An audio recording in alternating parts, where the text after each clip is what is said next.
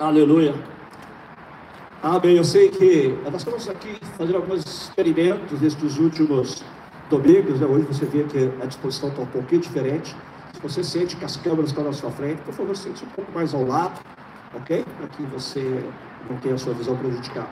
E também temos uma boa notícia. Dia 12 de julho, se Deus permitir, nós vamos fazer um culto interno no templo para testar, né? para fazer uma experiência de como vai ser no futuro. Então a gente não vai esperar até o tempo mudar ou que as coisas mudem, nós vamos fazer uma experiência para que para ver como vai. Então dia 12 de julho será um dia muito importante, vai ser nosso primeiro culto interno. Gostaram das novas cadeiras? Essas são cadeiras compradas especialmente para você. Elas são mais ergonômicas, né? Você põe essas costas assim, relaxa melhor. Tá vendo, Carol? Agora eu quero que você abra sua Bíblia comigo, 1 Coríntios, capítulo 7 e também Mateus capítulo 19. Vou lhe dar um tempinho. 1 Coríntios capítulo 7 e Mateus 19.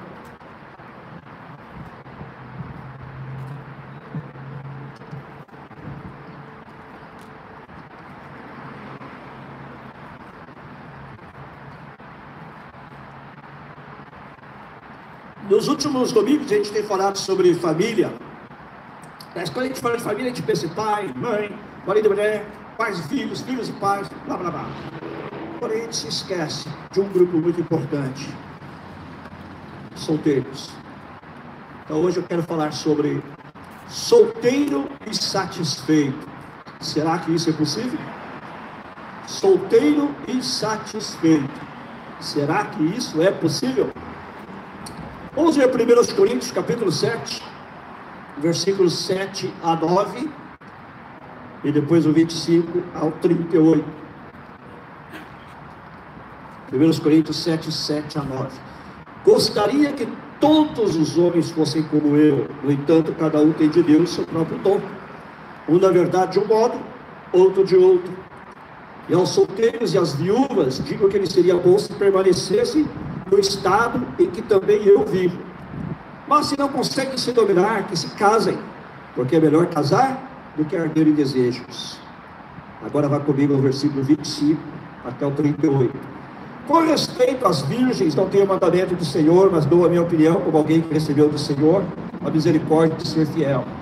Por causa da angustiosa situação presente, penso ser bom para o homem permanecer assim como está. Você tem esposa? Não procure separar-se. Você está solteiro? Não procure esposa. Já tem gente que começou a desanimar aqui, não, desanima não. Mas se você casar, não estará pecando. Não, não estará pecando. E também se a virgem se casar, não estará pecando. Ainda assim, tais pessoas sofrerão angústia da carne. E eu gostaria de poupar vocês disso. Mas digo isso, irmãos, o tempo se abrevia. Por isso, de agora em diante, não só os casados sejam como se não fossem casados, mas também os que choram como se não chorassem, os que se alegram como se não se alegrassem, os que compram como se nada possuíssem, e os que se utilizam neste mundo como se não fizessem uso dele. Porque a aparência deste mundo passa. O que eu realmente quero é que vocês fiquem livres de preocupações. Quem não é casado, cuida das coisas do Senhor, de como agradar o Senhor. Mas o que se casou cuida das coisas do mundo, de como agradar a esposa, e assim está dividido. Também a mulher, tanto a viúva como a virgem, cuida das coisas do Senhor para ser santa, assim no corpo como no espírito. Mas a mulher casada se preocupa com as coisas do mundo, de como agradar ao marido. Digo isto para o próprio bem de vocês, não para impor limitações, mas tendo em vista o que é decente, e para que vocês possam se consagrar ao Senhor sem distração alguma. Agora vamos ler Mateus, capítulo 19.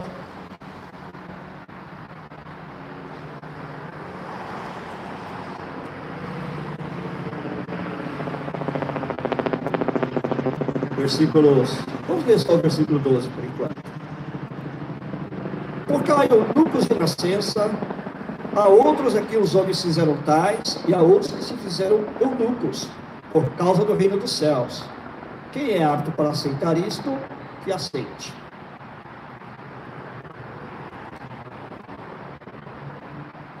As estruturas sociais estão mudando dramaticamente nos Estados Unidos. e também em várias partes do mundo. E não menos na área dos solteiros, dos quais nós temos vários aqui hoje, verdade? Os solteiros são, eu entendo aqueles que não são casados, quer por opção ou por acaso. Em 2018, havia 37 milhões e meio de famílias de uma única pessoa, compreendendo 28% de todas as famílias. Geralmente, quando você pensa em solteiro, você não pensa em família. Mas um solteiro que mora sozinho é uma família. Ok? Pelo menos no conceito uh, técnico. E essa informação eu retirei do censo do governo americano.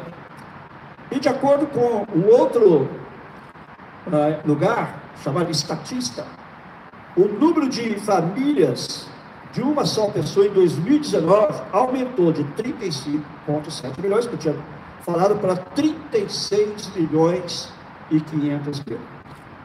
É muita gente solteira. Né? E está crescendo o número de casas, famílias de uma única pessoa. Você pensa, mas eu não moro sozinho, eu moro com um roommate. Ainda assim, se você é solteiro e mora com roommate, são duas pessoas sozinhas, são duas famílias. Entendeu? Qual é o status da pessoa solteira de acordo com a Bíblia? Que é que a Bíblia diz sobre os solteiros? Primeiro vamos ver aqui então a solteirice, se eu posso dizer assim, o estado de solteiro. Essa palavra está no dicionário, solteirice. É o estado de solteiro. E as escrituras. Vamos pensar em alguns solteiros famosos da Bíblia. Qual o primeiro que lhe vem à mente? Jesus. Jesus foi solteiro. E ele viveu uma vida plena, completa, sendo solteiro. Muita gente pensa que precisa se casar para ser completo. Não, casamento não completa ninguém. Casamento complementa, mas não completa. Se você não for uma pessoa completa em si mesmo, jamais o casamento fará de você uma pessoa completa. O seu cônjuge não vai tornar você completo. Você precisa ser completo por causa de quem você é e no seu relacionamento com Deus. Outro solteiro famoso da Bíblia é Paulo. Paulo optou por ser solteiro por toda a sua vida. Alguns pensam até que Paulo, em algum momento da sua vida, tinha sido casado, porque ele fala com muita autoridade sobre o casamento, aparentemente como quem tem autoridade. Alguns também pensam que Paulo teria feito parte do Sinédrio, que era o grupo dos líderes, dos anciãos judeus, porque ele disse que ele deu o seu voto a favor da morte de Estevão, o primeiro mártir da fé cristã. E para você ser um membro do Sinédrio, você precisa ser solteiro. Mas isso são suposições. É provável, mas não podemos afirmar categoricamente que Paulo tenha sido casado. Mas, de todo modo, durante o seu ministério, desde que ele se converteu, Paulo era solteiro e permaneceu solteiro até o fim da sua vida. Outro solteiro famoso da Bíblia é Adão. Ah, pastor Adão não. Como é que Adão era solteiro se ele se casou com ela? Mas até que Deus criasse Eva, ele foi solteiro por um bom tempo. Nem todo solteiro vai ser solteiro a vida toda, como Jesus e como Paulo. Quem aqui que é casado? Quem é casado aqui? Você já foi solteiro? Claro. Claro, você não nasceu casado. Tá? E outra pessoa que a Bíblia menciona que foi solteira por muitos anos foi Ana, aquela que viu Jesus quando os pais o levaram ao templo. A Bíblia diz que ela tinha sido casada por sete anos e ela tinha, parece, 84 anos quando, ou, ou tinha sido solteira, viúva, por 84 anos quando Jesus foi trazido ao templo. Agora vamos ver algumas declarações famosas da Bíblia. Gênesis 2,18 diz assim: Não é bom que o homem esteja só. Não é bom que o homem esteja só. Deus, olhando para a condição de Adão, vendo sozinho, via todos aqueles animais, não é que ele estivesse sozinho no sentido genérico, mas ele não tinha ninguém como ele. O próprio Deus era seu companheiro ali, eles tinham comunhão, ele estava cercado pelos animais, mas não tinha alguém como ele. Por isso Deus diz: Eu vou fazer para ele uma companheira que ele seja idônea. E Deus estabelece, então, um casal. Certo? Essa, não existe uma palavra para isso em português, em inglês é coupleness. Seria né, casalidade, vamos dizer assim, foi ordenada por Deus. Deus então estabelece que casais sejam formados e que eles constituam família e o homem e a mulher se multipliquem sobre a face da terra. E o casamento se torna normativo da criação. Por isso que a maioria das pessoas deseja se casar algum dia. É a norma. Por isso que das famílias, a maioria é constituída de famílias de gente casada. Ok? Porque é algo normal que Deus estabeleceu e que está na maioria de nós o desejo de alcançar este status de casados, de viver o casamento. E Deus também estabelece que relacionamentos heterossexuais são imperativos. Um homem e uma mulher. Deus diz: deixará o homem, seu pai, sua mãe, se unirá a sua mulher. Ok? Então, esse é o primeiro, a primeira declaração da Bíblia que tem a ver com o assunto. Não é bom que o homem esteja só. Depois vem uma outra declaração que está em Mateus, capítulo 19. Eu quero que você leia comigo para você entender. Nós lemos aí o versículo 12, mas agora eu quero que você leia comigo os versículos 10 a 12. Jesus foi abordado pelos fariseus que sempre estavam tentando colocá-lo numa enrascada. E eles perguntaram assim: o homem pode ou não pode se divorciar da sua mulher? Moisés mandou que a gente desse carta de divórcio para nossa esposa. Aí Jesus diz assim, antes de responder, de dizer que Jesus disse, deixa eu dar um contexto para você. Havia duas escolas de pensamento entre os rabinos judeus. A escola de Hillel, o rabino de Hillel, ele pensava assim, ah, ele pegava a questão do Deuteronômio que dizia assim, ó, se o homem encontrar uma coisa feia da sua mulher, pode se divorciar dele. Então ele pensava assim, se a Raquel queimar o café da manhã do Abraão, queimou ali a panqueca dele, pode divorciar. Se você queimou o feijão do Antônio, Antônio pode se divorciar. Ele era muito liberal, qualquer coisinha para ele era motivo para divórcio. Já outro rabino chamado Shammai, ele pensava diferente, ele dizia não. O que ele quer dizer aqui é o seguinte, é que se a mulher trair o marido, é nesse sentido. E o exército especificou. É, então, somente no caso de questão. E aí, o que os, o que os fariseus queriam ouvir de Jesus é o seguinte: com quem você se alia? O que você faz? O Hilel fala, ah, Hilel que era liberal, também o povo deve seguir. Ele não merece ser o líder do povo. Por outro lado, se ele se alia para chamar, ele diz: está vendo aí, ó, ele é turma dura, que não tem misericórdia nem piedade.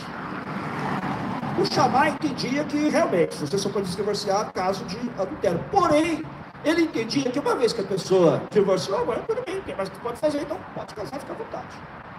Com qual deles Jesus se alinha? Muita gente pensa que Jesus seguiu nem de chamar, mas na verdade não seguiu nenhum nem outro. Primeiro ele contestou a afirmação dos fariseus. Ele disse assim: Moisés não mandou.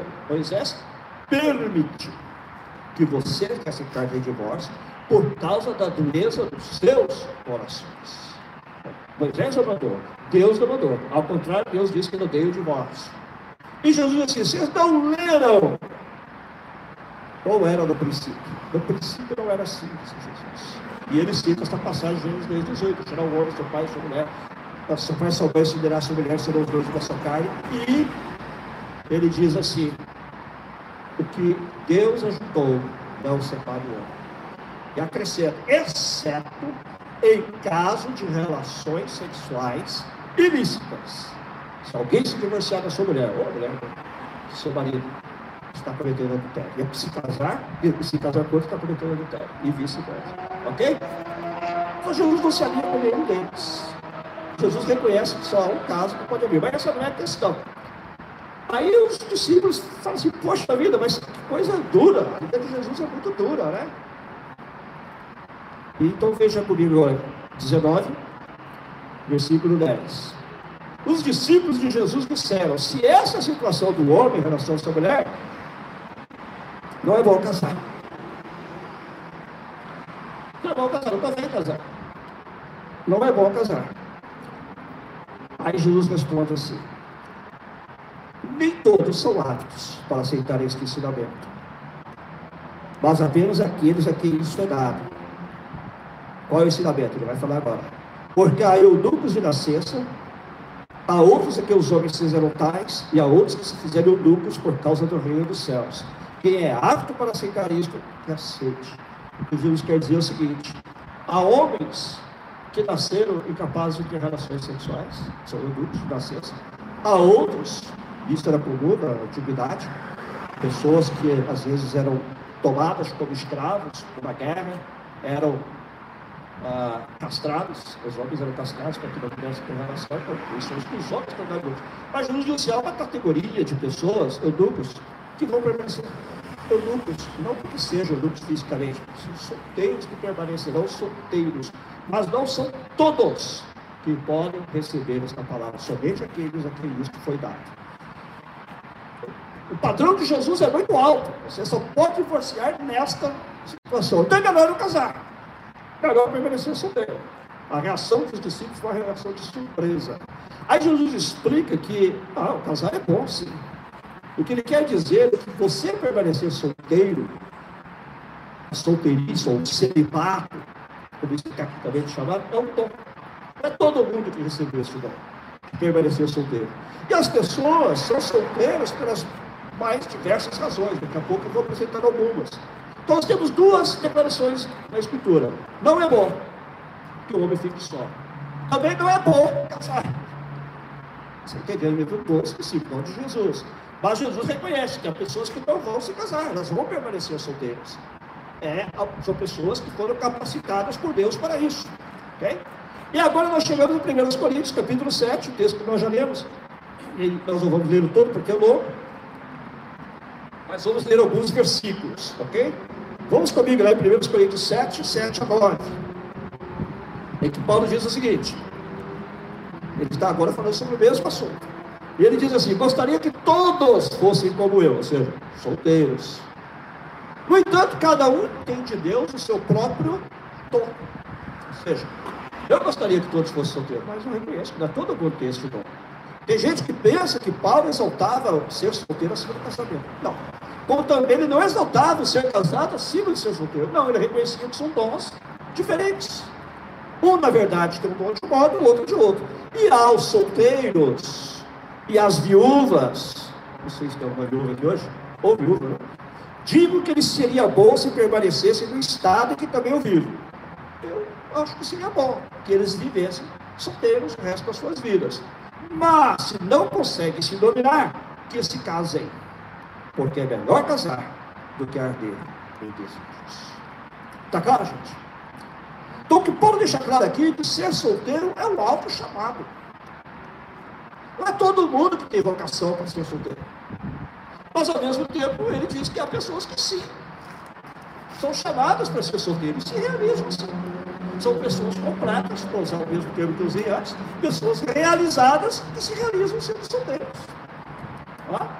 Ele também diz que ser solteiro produz pressões singulares. No versículo 9 ele diz: Eu queria que todos ficassem solteiros, mas se o solteiro não consegue permanecer solteiro por causa dos seus desejos sexuais muito fortes, é melhor casar-se do que viver abrasado, do que dar vazão as paixões carnais.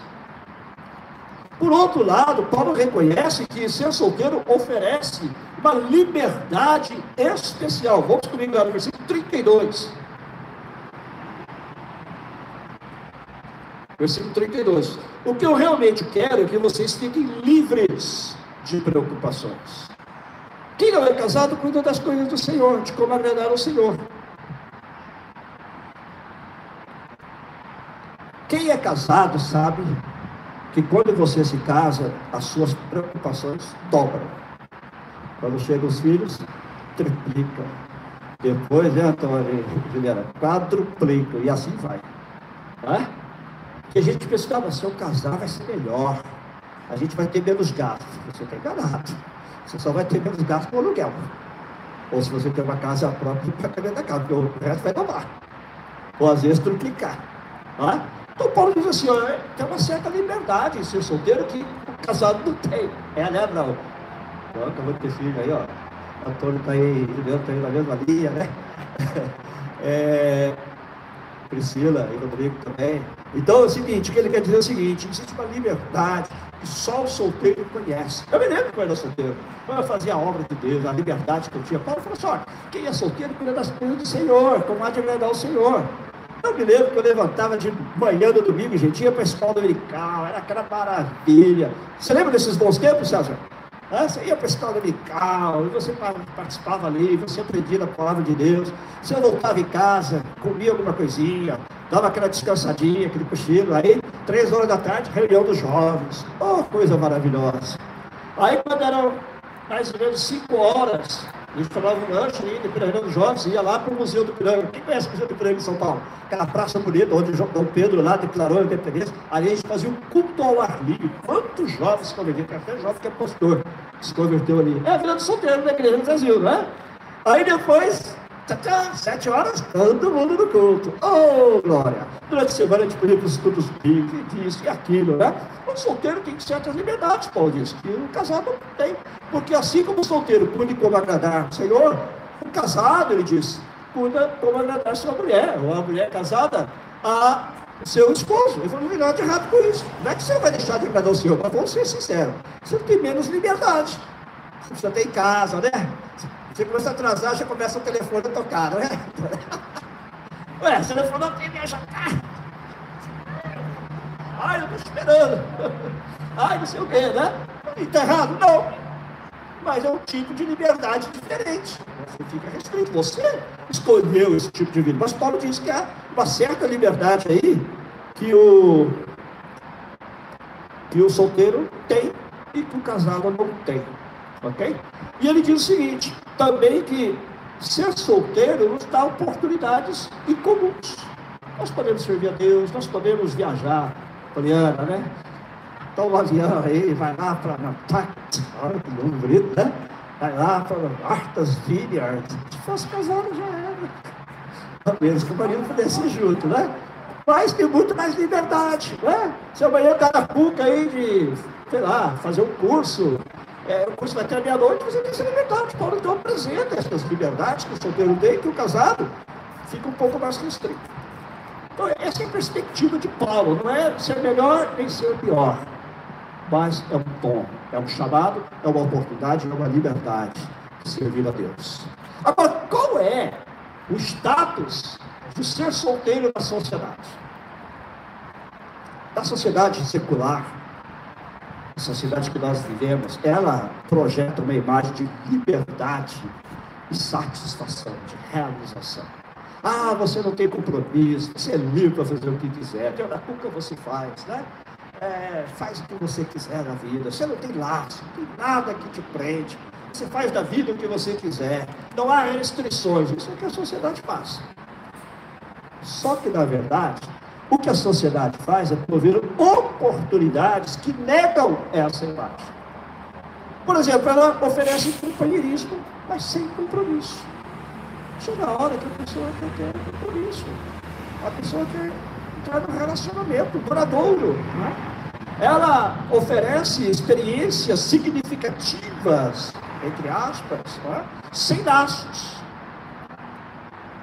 Inclusive, o muito comum agora entre solteiros do mundo é ficar, né? Fica, fica, fica, desfica, e assim vai a pessoa. E aí é, é um, uma, um preenchimento se eu posso dizer assim, sem significado, sem importância. A pessoa se sente frustrada. O que acontece é que a sociedade, agindo dessa forma, ela acaba produzindo um grupo de pessoas desapontadas e feridas. Quantas pessoas há solteiras que estão desapontadas e feridas? Não quero dizer que não haja casados, mas hoje falando especificamente dos solteiros. O que tem de gente machucada no meio desses solteiros, que tem de gente decepcionada, não é fácil. E a sociedade da igreja, como é que ela vê os solteiros? Nem sempre a igreja é simpática aos solteiros. Qual é a pergunta mais frequente que os solteiros escutam de quem é casado? Quando você vai casar? É casado? Primeira pergunta, é casado? Não. Tem namorado? há uma pressão sobre o solteiro. Não é? Há uma pressão. Nem sempre a igreja entende o lugar de solteiro.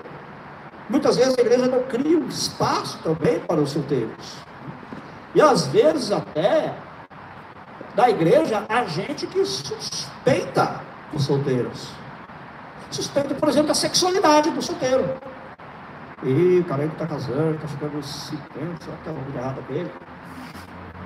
Nesse caso, Jesus, Paulo, tem nada a ver uma coisa com a outra. Por isso que Jesus deixou claro que há pessoas que elas querem ser solteiras por causa do reino de Deus. Elas querem que esse é o chamado da vida, de, vida delas e elas vão se dedicar a solteiras pelo resto da vida. E o Paulo diz a mesma coisa, pessoas que têm o dom e pessoas que não têm o dom. Quem tem o dom de casar, que se casa, mas quem não tem, vai permanecer solteiro e não há nada de errado com isso. Mas muitas vezes o povo da igreja não entende. Já aconteceu de me perguntarem a respeito de alguns irmãos. Pastor, o irmão tem algum problema? Irmão, isso é falta de amor cristão. Isso é falta de compreensão. Isso é falta de entendimento da palavra de Deus. E, além do mais, a igreja ocasionalmente é insensível à solteirice, ou estado de solteiro. Ela não lida com essa situação e ela é insensível. Nós, como cristãos, somos muitos casados, somos muitas vezes sensíveis a isso. Você que é casado, por exemplo, qual foi a última vez que vocês convidaram para a sua casa um solteiro? É raro, não é? Porque nós tentamos uma missão social com outros casados. Raramente a gente convida um solteiro, exceto só adolescentes e crianças, né? Para vir às nossas casas, terreno, mas geralmente a gente é insensível ao solteiro. Ok? Para terminar, eu quero falar o seguinte. Fazer uma pequena avaliação primeiro do chamado do solteiro. Nós precisamos ver a solteirice sob a perspectiva divina. Do jeito que Deus deu solteiro. Tá? Nós já falamos que ser solteiro é o alto chamado, é um dom dado por Deus. E nós precisamos entender isso. E não criticar as pessoas. Ah, mas o fulano nunca vai casar? Olha, se não quiser, ele, ele virou casar. Temos que respeitar. Se ele entende que é melhor ficar solteiro, talvez ele seja até daquele ditado, né? Melhor sozinho do que mal acompanhado, né? Antes só do que mal acompanhado, não sei, mas enfim, nós temos que aprender a respeitar isso. Okay?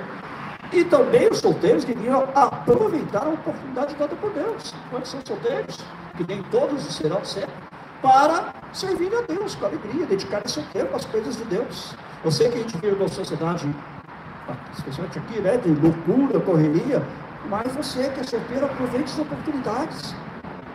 Aproveite essa oportunidade para reunir com outras pessoas, para estudar a Bíblia na sua casa, mas também para convidar outros para juntos, fazer uma célula, fazer um estudo bíblico, ou que seja aproveite esta época da sua vida da melhor maneira possível para Deus. E aproveite a vida de um modo geral também da melhor maneira possível.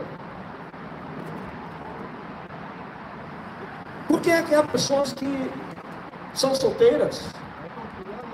Primeiro, como eu disse, há pessoas que são solteiras por opção. Talvez por timidez. A pessoa é tão tímida que ela não consegue se aproximar de alguém para desenvolver um relacionamento. Há outros que são solteiros por medo.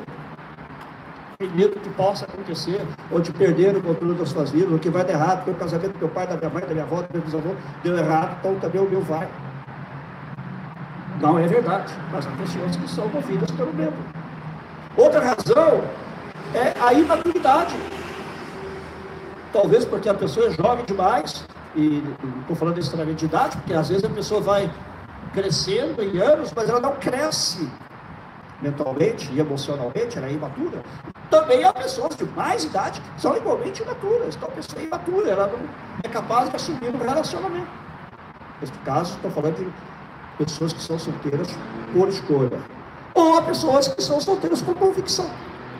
Que foi o que eu acabei de falar, como Paulo. Eu sou solteiro, me sinto bem solteiro, e vou permanecer solteiro toda a minha vida. E não há nada de errado com isso, repito. Agora, há também aqueles que são solteiros por acaso. Por exemplo, pessoas que ficaram viúvas. O viúvo também é solteiro. Tem, inclusive, a oportunidade de casar-se. Paulo fala aqui disso. Né? 1 Coríntios 7 fala, eu recomendo às viúvas que não se casem, mas se casar, não estão pecando. Porque são pessoas que voltaram a ser solteiras, por uma circunstância da vida que elas não podem controlar. Há pessoas que são solteiras por causa de divórcio. Experimentaram o divórcio, seja dentro dos limites que Jesus estabeleceu, seja por outros motivos, a pessoa se divorciou e hoje é solteira. Há pessoas que são solteiras porque foram abandonadas. E essas pessoas muitas vezes têm dificuldade de voltar a ter um relacionamento. Por quê? Porque elas se sentiram traídas pela pessoa que era a pessoa mais íntima das suas vidas e elas agora não têm, ou não se sentem condições de começar um novo relacionamento. E há pessoas que são solteiras, por acaso, por falta de oportunidade. Elas estão solteiras, elas não são necessariamente solteiras. Pode surgir a oportunidade de um relacionamento, tá? elas deixam de ser solteiras. Mas eu gostaria que nós, como igreja, entendêssemos essa perspectiva bíblica. E, e que nós entendamos os solteiros da igreja. Que muitas vezes são considerados quase que uma subcategoria. Porque quando nós pensamos, nós pensamos geralmente em família. E família para nós é um que pode dizer que está errado, não é? Marido e mulher, ou então pai, mãe, filhos. Lembrar que solteiros também são vidas importantes para Deus e que muitos deles estão solteiros hoje, poderão estar amanhã, e muitos serão solteiros por toda a vida por uma opção, por entenderem que essa é a vontade de Deus para a vida deles. Eles esse dom e vão permanecer. Agora, uma das há, várias coisas que acontecem, há várias consequências de você ser solteiro. Como combater as consequências de ser solteiro? E com isso eu vou terminar. Primeiro, a solidão é combatida pelo serviço. Há muitos solteiros que se sentem solitários. Há uma diferença entre você estar sozinho e você estar solitário. E há muita gente que se sente solitária. Ah, eu não tenho companheiro. E como é que eu venço? Como é que eu ah, conquisto essa questão de ser solitário, essa questão da solidão, através de serviço, servir a Deus. Tire tempo para servir a Deus. Tire tempo para servir as pessoas também. Tire tempo para se dedicar a servir de alguma maneira. Peça a Deus que dê sabedoria. Como é que você deve empregar o tempo livre que você tem nas suas mãos? Eu tenho certeza que o tempo livre que você tem não é só para ficar lá diante do YouTube ou na televisão, o que seja, é também para servir. Servir a Deus e servir o próximo. Expressar que você ama a Deus de todo o seu coração, toda a sua alma, todo o seu ser, servindo e também servindo o seu próximo. Expressando que você ama o seu próximo como você mesmo através do serviço. A amargura, que domina também alguns solteiros, é combatida pelo perdão. É perdoar as pessoas que levaram você a estar vivendo o que você está vivendo hoje. O perdão. Perdão abre a porta da prisão. E quem é libertado não é, o que, não é o que te feriu, não é o que te machucou, mas é você mesmo. Quando você perdoa, você descobre que você libertou um prisioneiro. E o prisioneiro é você mesmo. O perdão faz com que a amargura deixe das costas que a mágoa seja vencida. Que você possa se lembrar de situações que te feriram, sem que elas voltem a te machucar. Você pode ter paz no seu coração e ser realizado. Terceiro, a sensualidade é combatida pela obediência. É o que Paulo disse aqui. Eu quero voltar com você lá em 1 Coríntios 7. Paulo fala isso é o que você ser solteiro, mas se você não consegue se segurar, se você não consegue controlar seu desejo, então não se casar, Paulo está dizendo. Que Paulo quer dizer o seguinte: não é porque você tem desejos sexuais que você deve dar liberdade a eles. Não é como diz a sociedade, ah, não tem restrições, tem restrições. A palavra de Deus é clara, sexo é para ser desfrutado, sim, porém dentro dos limites do casamento entre marido e mulher. Mas Paulo fala de alguma coisa aqui na frente, diz que ele diz assim: olha, versículo 35: digo isto para o próprio bem de vocês, não para impor limitações, mas tendo em vista o que é decente, para que vocês possam se consagrar ao Senhor. Consagre-se a Deus. Essa é a proposta de, de Deus para você. É que você vença através da obediência. No versículo 34, versículo anterior, ele diz assim: tanto a mulher, também a mulher, tanto a viúva como a virgem, cuida das coisas do Senhor para ser santa, assim no corpo como no espírito. Santidade é santidade do espírito, mas a santidade também do corpo. Então Paulo diz assim: é possível você vencer as paixões da carne. É possível através da consagração. É possível você combater os desejos sexuais da carne através da obediência a Deus. Deus nunca nos manda fazer algo que Ele mesmo não nos capacite para fazer. A Bíblia diz que Deus não nos deixa tentar além daquilo que podemos suportar. Antes, com a tentação, também nos dá o escape. Desejos sexuais para nós faz parte da nossa natureza, foi Deus que nos criou, mas não quer dizer que eu possa dar amplas, né, ampla vazão a eles. Não, vou mantê-los enquanto solteiro debaixo do controle de Deus e controlar meu próprio corpo, como diz Paulo, eu, eu, eu disciplino meu corpo para que eu não seja apanhado daquilo que eu condeno. Então é possível vencer. E finalmente, a inutilidade é combatida pelo envolvimento. Há muitas pessoas, por serem solteiros, se sentem inúteis, ou se sentem incapazes. É como se faltasse alguma coisa na vida. Então, você pode ser e deve procurar ser uma pessoa plena, realizada, primeiro Deus, e realizada consigo mesmo. E você também pode se realizar se envolvendo em atividades, em ministérios, que vão ocupar a sua mente, vão ocupar seus talentos e vão lhe trazer satisfação. E vão lhe trazer também uma sensação de realização. E combaterá esse senso de inutilidade, de incapacidade. Amém? Nós precisamos mudar essa mentalidade com relação aos solteiros. Eu sei que os solteiros aqui querem casar. Aqueles que querem casar podem dizer amém. Eu acho que são um dois. Amém. Então, graças a Deus, que a maioria não está preocupado com isso. Das dos demais, eu digo, vamos aprender a amar os solteiros, a respeitá-los, a não ficar com aquelas brincadeirinhas, né? Que às vezes se faz com solteiro. E aí, vai desencalhar. Hã? É, você pode desencalhar, encalhar, isso é uma coisa brincadeira, mas às vezes algumas pessoas se sentem feridas por causa disso. Se você se sentiu ferido ferida, faça o que eu disse, aplique o perdão, amém? Aplique o perdão. Mas nós precisamos entender que é há e sempre haverá pessoas que vão permanecer solteiras por uma escolha pessoal e por um chamado de Deus. E nós vamos orar por elas, por alguns, porque Deus lhes deu o marido ou esposa, nós vamos orar por outros, para que eles se sintam felizes assim, continuem sendo felizes, que já são, e para que eles ponham em prática esses princípios da palavra de Deus. Amém? Tire a sua cabeça, vamos orar. Senhor, nós te agradecemos porque Hoje podemos tratar deste assunto, que é um assunto que está presente em muitas igrejas. Sabemos que em todas as igrejas há muitas pessoas solteiras que nunca se casaram, há pessoas também que já se casaram, mas que acabaram se tornando solteiras por viver, por divórcio, por ter sido abandonados, porque ainda não surgiu uma oportunidade. Há pessoas, Senhor, que estão solteiras temporariamente, mas que, quando chegar o tempo, conhecerão uma pessoa com quem poderão casar-se e se realizar. E nós oramos por estes, para que o Senhor prepare para os rapazes solteiros que querem se casar, uma esposa, uma mulher segundo o teu coração. E oramos pelas mulheres solteiras, que o Senhor também prepare para elas um homem segundo o teu coração. Mas nesse momento, Senhor, nós reconhecemos também que há homens e mulheres que são solteiros e nunca, nunca vão se casar.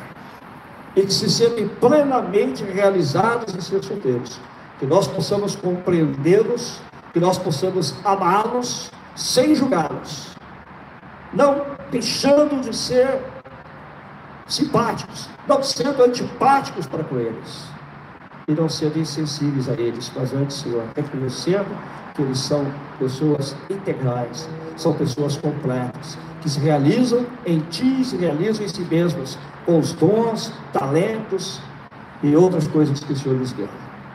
Ó oh, Deus, ajuda os amados. E ajuda aqueles solteiros que estão lutando com essa questão de ser solteiro a entender, Senhor, se no caso é um chamado ou não, e que aqueles que são chamados, aqueles que têm o dom, possam, Senhor, entender este chamado e se realizar nele, Senhor. Como Jesus disse, são poucos para quem esta palavra se aplica, de permanecer solteiros e entender que eles se fazem duplos por causa do reino de Deus, mas dar-lhes a graça e discernimento para entendê-lo e para vivê-lo. E aqueles, Senhor, que estão solteiros por circunstâncias, mas que surge oportunidade, possam se casar, se realizar também no casamento, que eles não esperem, que eles não se frustrem por pensar que é o casamento que vai suprir essa necessidade deles, que vai completá-los. Não, eles são pessoas completas em si mesmos, porque o Senhor os criou completos em si mesmos. E que eles possam encontrar sua satisfação, eles possam encontrar sua realização em Ti, e em Te amar de todo o coração, em Te servir, e também servir o próximo, Pai. Abençoa, todos os solteiros da nossa igreja, também todos aqueles que nos assistem nesta tarde. Em nome de Jesus. Amém. Amém? Amém. Vire para alguém do seu lado e diga assim: esta palavra é dura,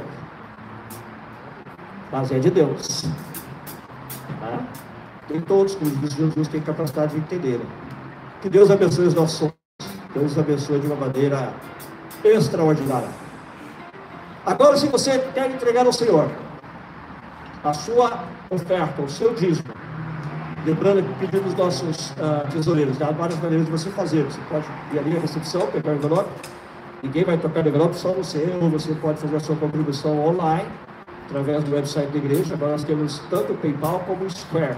Você não precisa mais ir até o tesoureiro. Se você preferir, procure. Está lá aí atrás. Tá? E você procure e você pode entregar a ele. Se não, você pode fazer ir aí no próprio website da igreja. O Square está lá também agora. O importante é que você dê ao Senhor com alegria. Né? A Bíblia diz que Deus ama dar com alegria. Vamos louvar o Senhor, nos colocando em pé, se você deseja ofertar por um dos nossos tesoureiros. Primeira Crônicas 16, 31. Alegrem-se os céus, regozijem-se a terra